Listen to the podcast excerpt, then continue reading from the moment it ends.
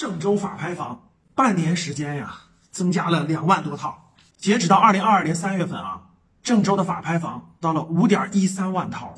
这是什么概念？各位啊，最恐怖的是什么？就在半年以内，二零二一年九月，郑州的法拍房是二点七万套。大家看，半年时间啊，几乎每天都在增加几十套、几百套的增加。背后是什么原因呢？很多人，大家想想，买了房子为什么这个要法拍了呢？最核心的原因是什么？就这么几类。第一类什么？资金链断裂，就是这个房子有贷款，对吧？有月供还不上了，还不上怎么办？只能卖出啊！卖出以后这个变现处理问题。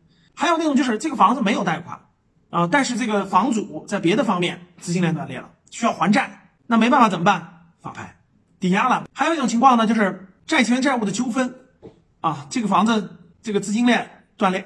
总之呢。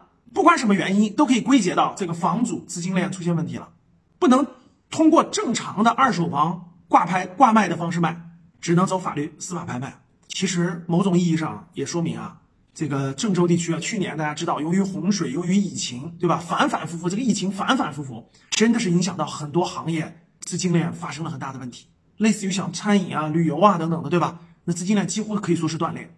那如果这样，你还有外债的话，你怎么去还？所以各位。我反复强调了，各位，甭管你做什么投资，甭管你做什么资，一定要有现金存款，就一定要有现金流。没有现金流，也要有保障你能度过三年家庭正常生活的现金存款。如果你这两个都没有准备好，你就去高消费，对吧？或者去这个所谓的这个创业，所谓的这个高负债去消费也好，创业也好，等等，都是错误的。记住，现金存款要留好，至少三年家庭的生活保障。